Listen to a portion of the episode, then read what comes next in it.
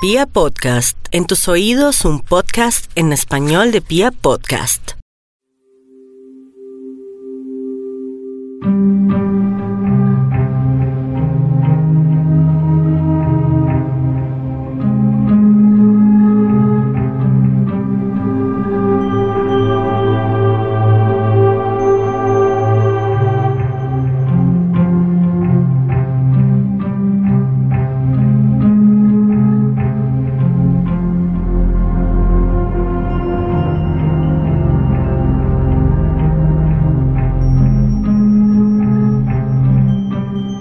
Somos animales domesticados.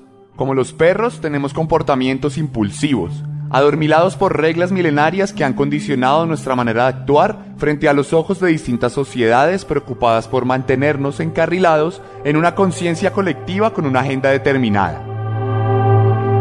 Mandamientos escritos sobre piedra determinan la cotidianidad de nuestras vidas, nos reprimen, nos llenan de conductas y nos introducen en un letargo del que en muchas ocasiones jamás logramos salir. Pero allá, dentro de nuestros sueños despiertos, detrás de ese adormilamiento colectivo, nuestra animalidad sigue intacta. Ese instinto carnal y depravado en ocasiones envía corrientazos por nuestra membrana y nos recuerda que más allá de las reglas de la sociedad, somos criaturas complejas que responden a los instintos más básicos. El deseo se manifiesta de formas misteriosas e incontrolables. Reconstrucciones de experiencias se transforman en fijaciones que dominan cada uno de nuestros sentidos. Nuestras experiencias infantiles, nuestros impulsos adolescentes y nuestra construcción personal nos convierten en seres dispuestos a ciertos escenarios que provocan nuestras más fuertes erecciones o la humedad de nuestras bragas. Subyugaciones, posiciones sexuales o prendas de vestir puntuales Sesiones de violencia en las que dos cuerpos desnudos se destrozan para sacar el placer a través de las heridas vivas. Fantasías irreales que se materializan a través de juegos de rol y nos permiten encarnar a nuestros más grandes héroes en una habitación de un motel barato. Encima del colchón dejamos de ser el contador aburrido, el ingeniero común y el cajero somnoliento para convertirnos en poderosos dioses del sexo incansables máquinas de placer y bestias indomables capaces de satisfacer a todos los seres humanos sobre la faz de la tierra. Sin embargo, en ocasiones, aquellas fijaciones desbordan nuestros sentidos y se apoderan por completo de nuestra forma de actuar. Ya nos esconden cuando se abre la puerta de nuestra habitación y comienzan a controlar cada uno de los aspectos de nuestras vidas. Se nos hace difícil comportarnos en el marco de la sobriedad cultural y aquellas bestias indomables se convierten en monstruos siniestros dispuestos a someter a todo aquel que se cruce en nuestro camino. Bienvenidos a la vigésima entrega de Serialmente, un podcast con contenido muy gráfico.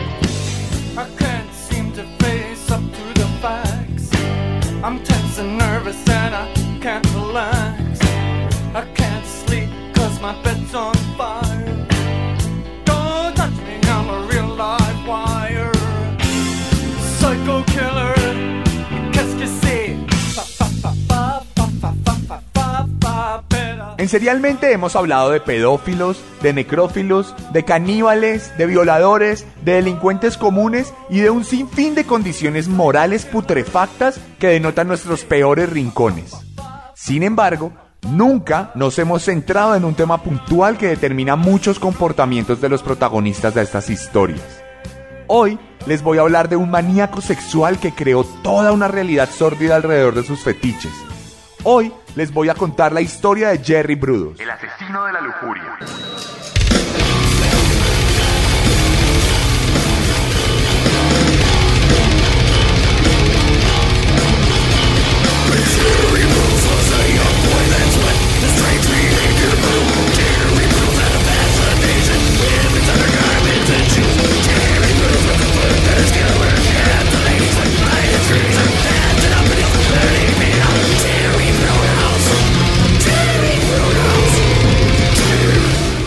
Con Fatal Food Fetish de Macabre empezamos esta historia. Y es que estamos hablando que siempre que les pongo música, en la gran mayoría de los casos estamos hablando de este metal super pesado como death metal, trash metal, yo no sé bien qué tipo de música es esta, pero es, es como una constancia con el tema, es como, como si estos metaleros disfrutaran tanto como yo disfruto haciendo estas historias y comunicándoselas a ustedes, como que no vamos a mentir, no es un trabajo engorroso por así decirlo, sino que es algo como que en cierto sentido nos fascina y, denota mucho de nuestras enfermedades. Entonces, esta canción es como, como una búsqueda, en ese sentido como horrible, hórrido, alrededor de, de la mentalidad del ser humano. Entonces por eso la canción es como tan agresiva, tan invasiva, como que es un golpe a la cara directo, tal como estos asesinos daban golpes en la cara y tal como ellos mismos se daban golpes en su propia mente. Entonces sí quería hacer esta salvedad porque es muy curioso que siempre que les pongo música, en la gran mayoría de los casos es esta música pesada. Ustedes pueden encontrar un playlist en Spotify que creé hace unos días. Ustedes buscan serialmente eh, en los playlists, buscan en los playlists, no solo en el buscador general, sino en los playlists, buscan serialmente. Y ahí sale eh, esta lista que yo creé hace unos días, que los invito a que la sigan y a que la escuchen. Y van a encontrarse con que la mayoría de la música que hay en esa lista es este tipo de metal. Y no porque me guste necesariamente, sino porque es el tipo de música principal que se crea alrededor de la figura de los asesinos seriales. Pero bueno, más allá de la música, lo que hoy nos trae a este lugar es la historia de Jerome Henry Brudos, un hombre caucásico de clase media que a pesar de no ser un asesino muy prolífico, llenó los periódicos y los titulares de noticias por sus fijaciones horribles, por sus fetiches incontrolables y por sus fantasías inconmensurables. Pero antes de empezar, quiero poner sobre la mesa el tema principal que nos ocupa en este caso. Hablo de los fetiches esta suerte de parafilia que nos puede llegar a acompañar a la mayoría de seres humanos del mundo, en mayor o menor medida. Hay muchas teorías psicológicas alrededor de este concepto. Algunos dicen que tiene que ver con la forma en que se nos cría y se nos imprime el conductismo y el comportamiento alrededor de ciertos temas. Otros hablan de manifestaciones perversas de lo que nos habita y existen quienes aseguran que los fetiches marcan desde el instinto la forma en que los seres humanos nos relacionamos con las normas. Ustedes, quienes escuchan esta historia, ¿creen que tienen algún fetiche? ¿Les resulta tremendamente excitante cuando su pareja usa tacones de cuero que marcan cada paso con un sonido que enciende el deseo? ¿Se mantienen fascinadas o fascinados cuando alguien rodea su garganta con una corbata y aprieta? ¿En secreto disfrutan de la suavidad de la ropa interior del género opuesto al de ustedes? ¿O son más bien fetiches situacionales? ¿Disfrutan de ser vistos en público mientras sostienen relaciones sexuales? ¿Encuentran fascinantes las sesiones de violencia en la que sus pieles se revientan por los golpes consensuados que perpetran sus maestros? Muchos son los escenarios de perversión que pueden azotar nuestra privacidad. Al final, cada uno tiene derecho a desarrollarse como le plazca, en tanto no afecte la integridad de otras personas. Sin embargo, existen quienes se sienten completamente superados por sus deseos y sus fijaciones. Personas que no dimensionan el alcance de sus fetiches y se dejan llevar por todo el deseo horrible que los habita, convirtiéndose en monstruos incontrolables que pasan por encima de las personas en búsqueda de placer. Jerry Brudos era uno de ellos.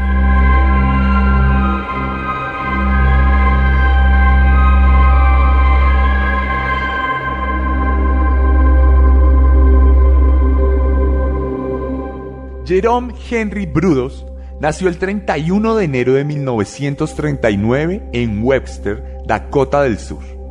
Adivinen, sí, en el seno de una familia completamente disfuncional.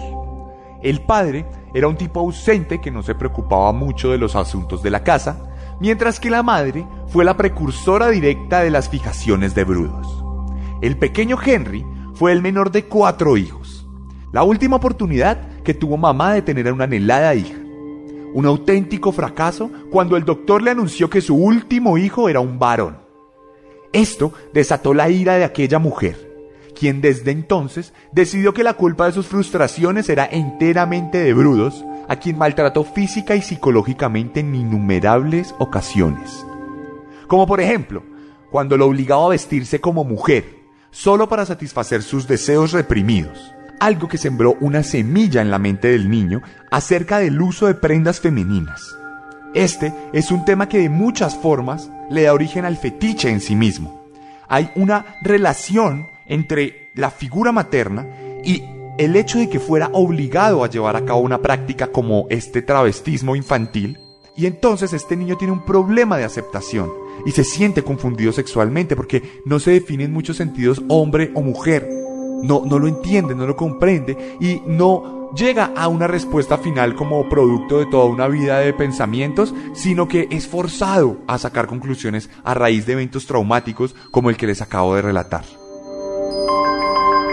Aquí sucede algo curioso, porque mientras a Brudos le comienza a fascinar toda la moda femenina, a su madre le exaspera ver que él disfrute este hecho, por lo que se lo prohíbe rotundamente.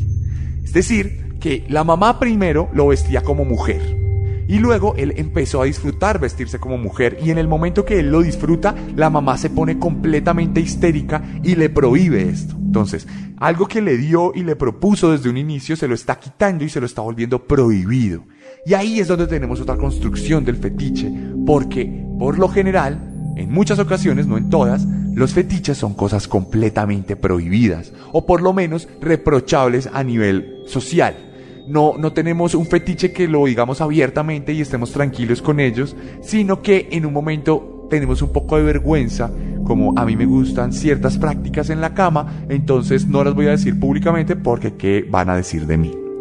El caso es que pasaron los años y Jerry tenía ya cinco abriles en su haber. Era un niño extraño, gustoso de la soledad y de explorar lugares abandonados. Un día fue a un depósito de chatarra y se encontró unos tacones rojos los cuales le resultaron tremendamente fascinantes, por lo que decidió llevárselos a la casa. Y aquí quiero hacer un alto en el camino. Aquí quiero introducir un poco de lo que yo hago porque la inmensa mayoría de las personas que escuchan serialmente saben que yo me dedico a escribir, que tengo una novela y que contar historias a través de las letras es lo que verdaderamente me apasiona. Por eso, quiero leer para ustedes un pequeño relato que escribí mientras vivía en España y que cuenta lo que pasó cuando el pequeño Jerry llevó estos tacones a la casa.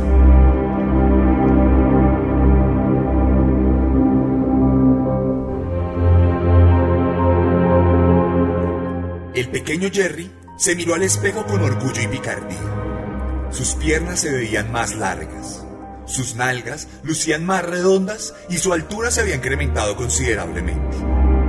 Había encontrado los zapatos de tacón en el basurero y desde que los vio se sintió fascinado por el brillo de su cuerina barata y sus formas llamativas, tan propias del glamour y la elegancia que hasta entonces solo había conocido en la televisión. De repente, su madre abrió la puerta de su habitación y le encontró modelando el calzado femenino. Un puño cerrado surcó los aires para aterrizar en la quijada del niño, que cayó al suelo de madera aturdido por el castigo sufrido. El menor de la familia Brudos estaba desconcertado, no por el golpe, pues desde que tenía memoria los recibía, sino por la reacción violenta ante unos simples zapatos de mujer. ¿Acaso mamá no maldecía el género de su último hijo? ¿Acaso no había querido que él hubiera nacido niña? La matrona de la casa le quitó los tacones al niño para luego quemarlos frente a él, dándole una recaída sobre la aberración que implicaba que un varón usara prendas femeninas. Para mujeres y tú no eres una mujer. Repetía ella mientras sus muecas de desprecio se veían iluminadas por el fuego que consumía la cuerina del brillante calzado. El pequeño no sintió ira, no sintió tristeza, no sintió miedo, no sintió nada. Sin embargo, el fulgor de las llamas había despertado en él un apetito incontrolable. En su memoria quedó grabado cada detalle de los zapatos. No podía pensar en otra cosa que en las pequeñas correillas decoradas con hebillas, en las suelas de caucho opaco y en las puntas triangulares que sellaban la característica forma del calzado femenino. Desde entonces hasta el día de hoy, Jerry Brudos no puede evitar excitarse cuando ve unos pies desfilando elegantes zapatos de tacón por las calles de Salem, Oregon. Su mente obsesiva dibuja imágenes sombrías. Quiere hacerlos suyos y poseerlos de formas inexpresables.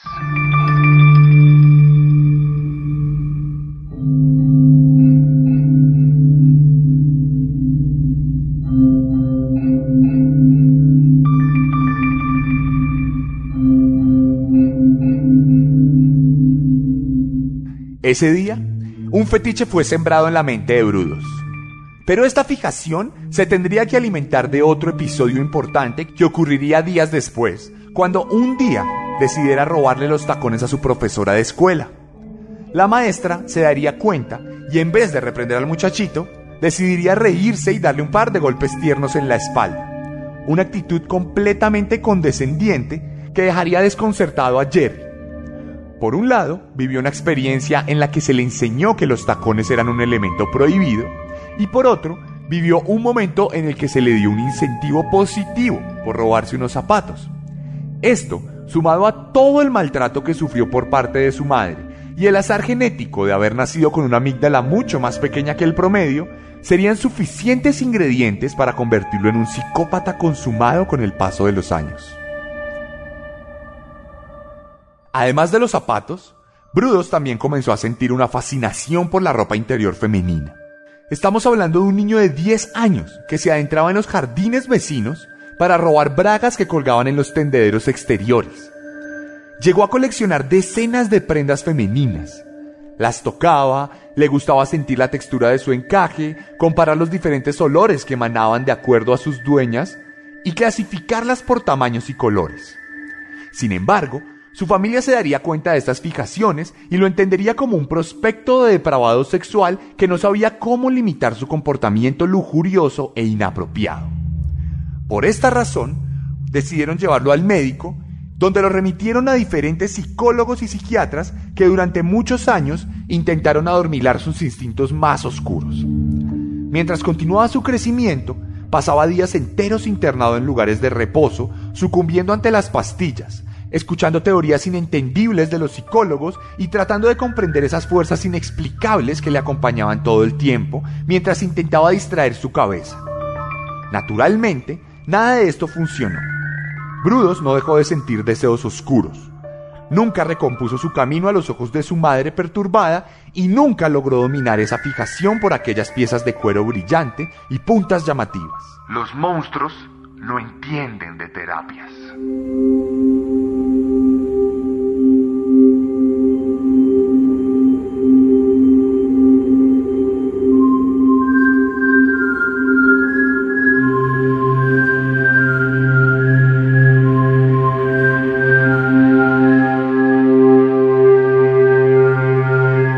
Cuando Jerry Brudos se convirtió en un adolescente, sus impulsos se hicieron cada vez más fuertes. Comenzó a espiar a las mujeres en la calle y a clasificarlas según los zapatos que llevaban puestos. Acechaba a todo tipo de personas y volvía a su casa para masturbarse con el recuerdo de haber admirado los tacones de charol, de tela o de cuero. Pero en algún punto, sus erecciones dejaron de ser potentes y la necesidad de placer se hizo mucho más incontenible dentro de los parámetros de la normalidad. Por eso dejó de acechar y mirar y se trasladó inmediatamente a la acción. Entonces, cuando rondaba los 16 años, comenzó a atacar desconocidas en las calles. Se abalanzaba sobre ellas y las estrangulaba ligeramente mientras las forzaba a quitarse los zapatos. Luego, cuando lograba su cometido, se escabullaba al sótano de su casa y allá se sentaba a admirar cada uno de los pliegues de su trofeo, su textura, su tamaño y la forma en que sus dedos percibían cada aspecto característico de un tacón diseñado para estilizar el caminar de las mujeres. Era como si fuera una especie de pornografía. Despertaba todos sus sentidos instintivos y sexuales. Así que cuando empezó a robar zapatos, pudo reanudar de manera satisfactoria sus sesiones masturbatorias, derramando su líquido seminal sobre sus amados zapatos y repitiendo el proceso varias veces al mes, convirtiéndose en una leyenda del robo de tacones en su pueblo. Nadie pareció prestarle atención al bautizo de un monstruo.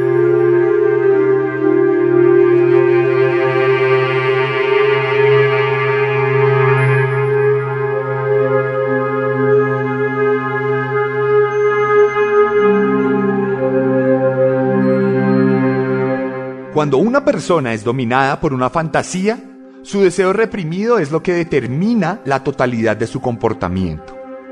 Te levantas por la mañana luego de haber soñado cómo eras un heroico y valiente guerrero que cumplía lo que se proponía. Desayunas a solas en la cocina medio limpia mientras piensas en lo delicioso que sería satisfacer ese deseo oscuro que te has echado por meses. Caminas entre la multitud completamente obnubilado por las imágenes incontrolables que se cruzan a través de tus ojos. Vives la vida aterrado por lo común y simple que es, en lo aburrida que se plantea de forma cotidiana y en la necesidad imperante de transformar la miseria repetitiva que cumple su ciclo cada vez que el sol se pone. Entonces, esa frustración cada día es más fuerte y la necesidad de romperla se manifiesta a través del deseo. Tu cabeza se comienza a obsesionar con la idea de reformar la realidad, sin importar cuántos damnificados sufren las consecuencias de tu propio placer. Te abstraes de las reglas del mundo y permites que los seres humanos a tu alrededor se conviertan en autómatas carentes de alma y por ende carentes del derecho a la vida.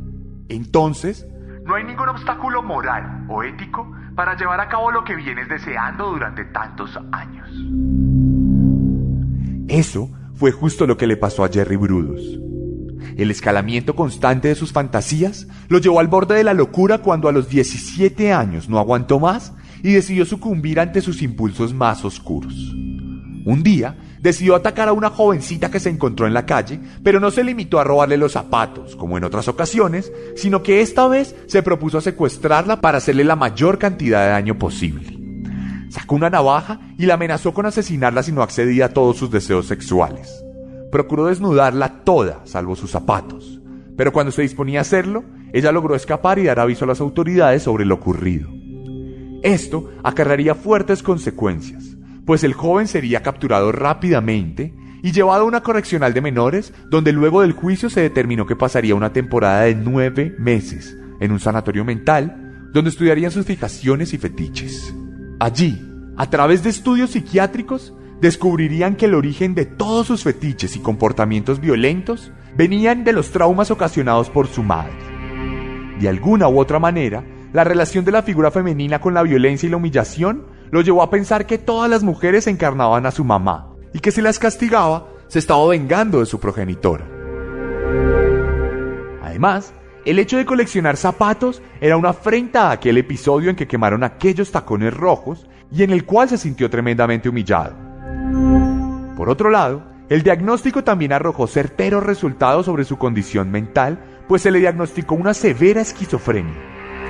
De cualquier manera, Nada de esto fue suficiente para que los organismos de control se fijaran en él y pronto lo dejaron en libertad sin ningún tipo de resultado palpable. Era como si la sociedad misma se encargara de allanar su camino para permitir que siguiera su monstruosa transformación.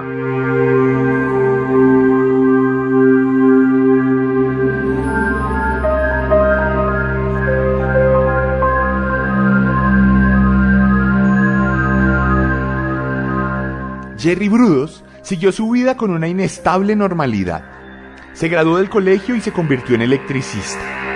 En 1961 consiguió pareja y se casó con ella.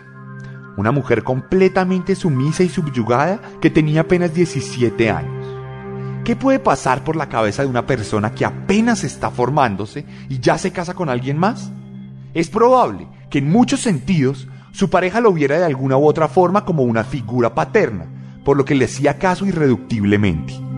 Entonces, era muy común ver escenas en la casa en las que ella era obligada a hacer la limpieza completamente desnuda, salvo por unos altos tacones que no dominaba del todo bien. Todo esto mientras él le tomaba fotografías celosamente. Además, Brudos instaló un sistema de seguridad en el garaje, al cual le puso una puerta a la que solo él tenía acceso y un intercomunicador para que su esposa se anunciara cuando él estuviera allí adentro. Ese espacio privado del garaje era el cuartito del horror del psicópata. Allí conservaba las prendas de vestir femeninas que se había robado, los tacones que coleccionaba años atrás y un refrigerador al que más adelante le daría un uso más macabro. Siendo ya un adulto, Brudo se seguiría creyendo intocable.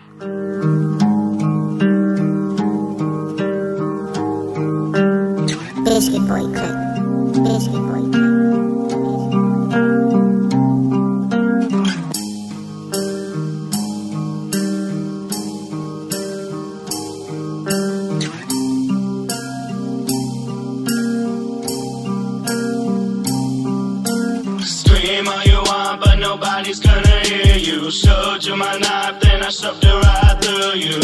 I love you, yeah, I love you.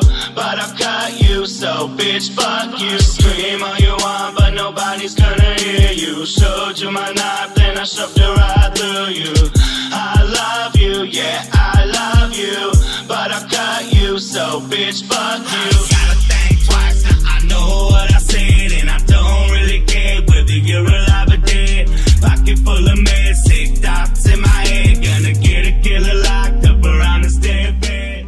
Canción de Damien Quinn, dedicada a Brudos, seguimos el relato del esposo pervertido que durante casi una década se echó mujeres para robarlas y continuó sus prácticas fetichistas. Cada uno de estos actos no hizo más que acentuar a fondo las fantasías más horribles y reprimidas del hombre. Hasta entonces le había dado gusto a sus fijaciones por los zapatos, la ropa interior femenina, los ataques a las mujeres y el robo de objetos. Sin embargo, faltaba algo más. Faltaba el escenario perfecto de subyugación, de dominación y de poder. A Jerry Brudos le hacía falta matar. Y en 1968, por fin sucumbiría a sus deseos más intensos para dar el paso siguiente.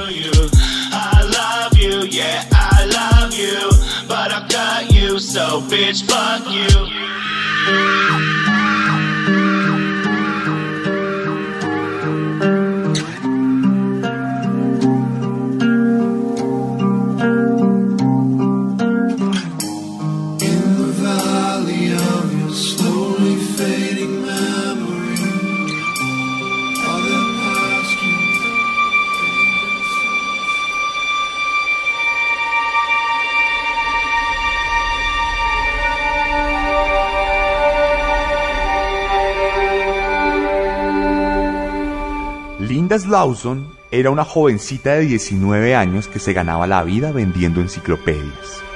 Tocaba las puertas de sus clientes potenciales todos los días y con suerte lograba vender uno de sus preciados libros. Tenía que caminar durante muchas horas, tocar decenas de puertas para lograr por lo menos una venta. Un día, llegaría a la casa de Brudos y le ofrecería uno de sus productos a lo que el hombre aceptaría, con la condición de que le acompañara al garaje donde supuestamente tenía el dinero para pagarle. Dentro de la casa estaban sus dos hijos y su esposa, por lo que era necesario llevar a la víctima lejos de la vista de ellos. Cuando ambos estuvieron dentro del cuarto de horrores de Brudos, el electricista atacó a la vendedora con una barra de madera, golpeándola en la cabeza hasta dejarla inconsciente. Luego la estranguló sin ningún tipo de pudor, como si fuera un auténtico experto y llevara años cometiendo crímenes de este tipo. Le arrancó la vida sin ninguna conmesuración, pero faltaba entonces arrancarle algo más, su dignidad. Poco después de asesinar a Linda, Jerry la desnudó y comenzó a probar sobre su cuerpo varias prendas de vestir femeninas.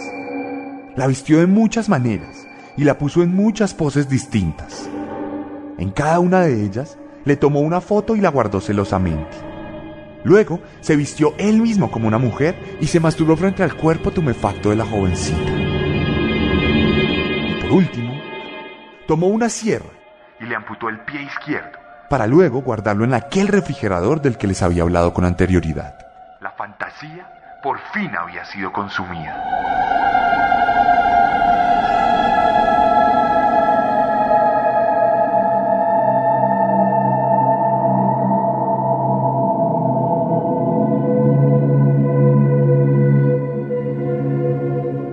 En este punto, cuando ya había tocado fondo, a Brudos lo único que le quedaba era diversificar la forma en que iba a perpetrar el mal. Ya había aprovechado el golpe de suerte de que una mujer llegara directamente a su garaje, por lo que ahora intentaría salir de cacería. Por eso, en mayo de 1968, se vistió como mujer y salió en busca de una nueva víctima. Esta vez, la desdichada sería Karen Sprinker, a quien secuestró con una pistola y se llevó a su garaje. Esta vez, no se conformaría exclusivamente con el asesinato, y la intimidaría y humillaría mientras aún estaba viva. Karen fue forzada a vestirse de muchas formas y a posar para las fotos de Brudos. Jerry era un auténtico fanático de la fotografía, por lo que siempre intentaba sacar a flote sus dotes artísticas, aún en medio de los escenarios más sórdidos que él mismo creaba. En este caso, luego de las humillaciones, Karen fue violada en repetidas ocasiones. El garaje estaba insonorizado y el hombre había aprovechado que su esposa y sus hijos estaban de viaje para dar rienda suelta a sus fantasías. Naturalmente, luego de esta pesadilla, la mujer fue ahorcada hasta la muerte, después de que Brudos la colgara en una polea que él mismo había dispuesto para ello. Uno de sus senos fue mutilado por el psicópata y su cuerpo resultó en el fondo del río Willamette, donde acompañó por muchos años a la primera víctima. Las fantasías eran cada vez más aterradoras.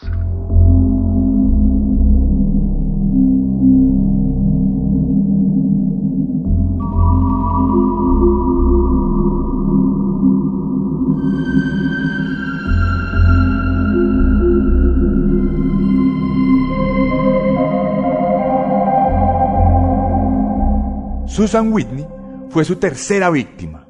Moriría también colgada de la polea en noviembre del 68 y esta vez representaría un paso más en la carrera demencial del psicópata, quien ahora disfrutaba de tener relaciones sexuales con los cadáveres de sus víctimas. A esta mujer también le cortó uno de sus senos y con él hizo un molde de resina para crear un pizapapeles que usaría en su vida cotidiana. Brudos era incontenible. Durante los siguientes meses intentaría raptar a otras mujeres, pero afortunadamente fallarían sus intentos.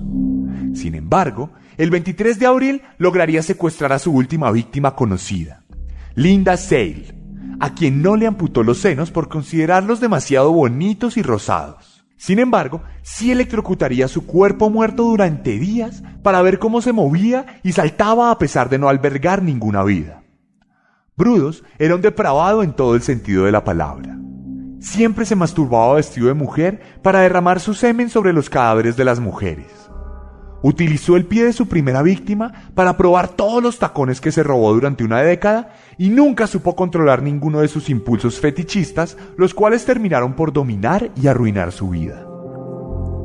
Afortunadamente, el mismo azar que le permitió convertirse en un monstruo permitiría su captura de forma prematura.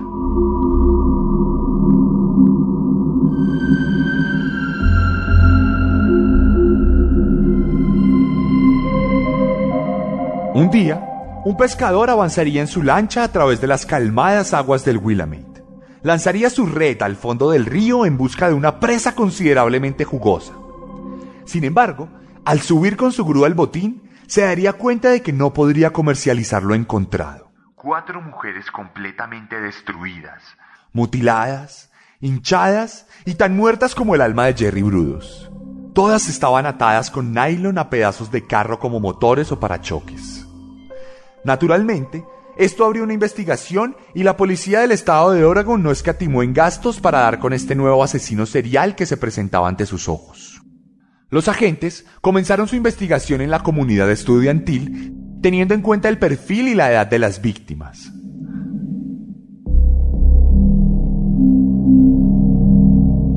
Los interrogatorios llevaron a los detectives al nombre de Brudos, quien por aquel entonces estaba acechando a una jovencita a quien había invitado a salir muchas veces. Cuando el FBI se comunicó con Jerry, este les dio una dirección falsa y esto no hizo más que acrecentar las sospechas alrededor del enigmático hombre que era reconocido en el barrio por ser un excelente electricista. Días después, gracias a la gestión burocrática, obtuvieron acceso al garaje del hombre, donde bastó con encontrar un cable usado para amarrar a las víctimas para capturarlo. Ya en la comisaría, Brudos no tardaría mucho en derrumbarse y confesaría absolutamente todos los crímenes y aberraciones que aquí hemos relatado en este capítulo. Poco después, el hombre afrontaría juicio y se declararía culpable de todos los cargos. La fiscalía lograría aglomerar muchas pruebas más, como fotografías repugnantes en las que él mismo salía en el reflejo.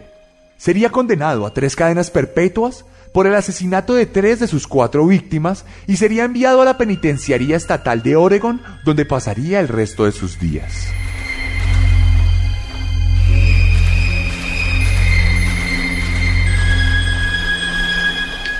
En prisión, Jerry Brudo se convirtió en un bien activo de los guardias y otros reclusos. Sus grandes habilidades para la electricidad permitieron que tomara un papel privilegiado tras las rejas, pues era quien arreglaba los aparatos de los guardias y de otros reclusos. Gracias a esto, le permitieron levantar una gran colección de tacones, los cuales aglomeraba en un rincón de su celda privada. Él, en su defensa, decía que era su pornografía personal, que así como los otros asesinos y convictos tenían revistas eróticas, él tenía derecho a guardar su propia entretención. Incluso John Douglas y Robert Ressler, dos agentes psicológicos del FBI, lo visitaron en el marco de su investigación sobre asesinos seriales y le llevaron un par de tacones para congraciarse con él y lograr conocer toda su mente retorcida sin mentiras o información oculta. Jerry Brudos se masturbó enfrente de ellos mientras admiraba los zapatos dentro de la celda de entrevista. Y luego si les contó todo lo que querían saber. Este incómodo episodio está retratado en el libro Mind Hunters de John Douglas, que luego fue llevado a la pantalla en Netflix en un show del mismo nombre que fue cancelado recientemente, provocándome a mí mismo ganas de volverme un psicópata. Pero volviendo a Brudos, la verdad es que tuvo una vida considerablemente cómoda en prisión hasta el 28 de marzo de 2006, cuando un severo cáncer de hígado cobrara su vida después de durar más de 37 años encerrado. La historia del asesino fetichista había llegado a su fin.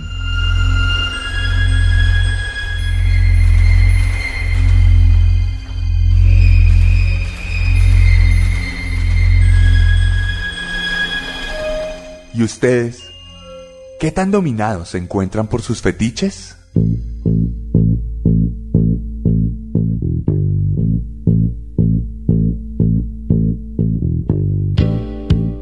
Y esta fue la historia de Jerry Brudos, la vigésima entrega de Serialmente en Pia Podcast.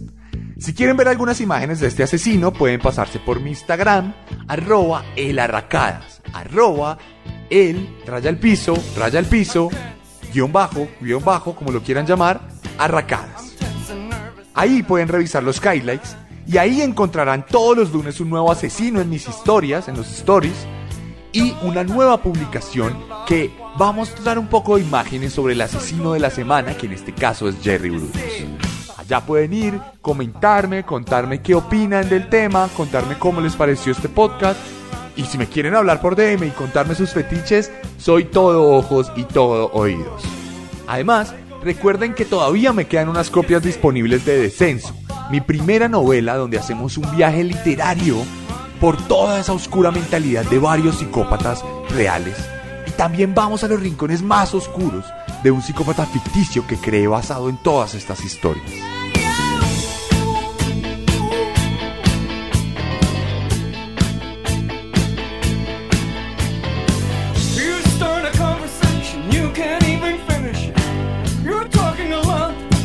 Les habló Sebastián Camelo.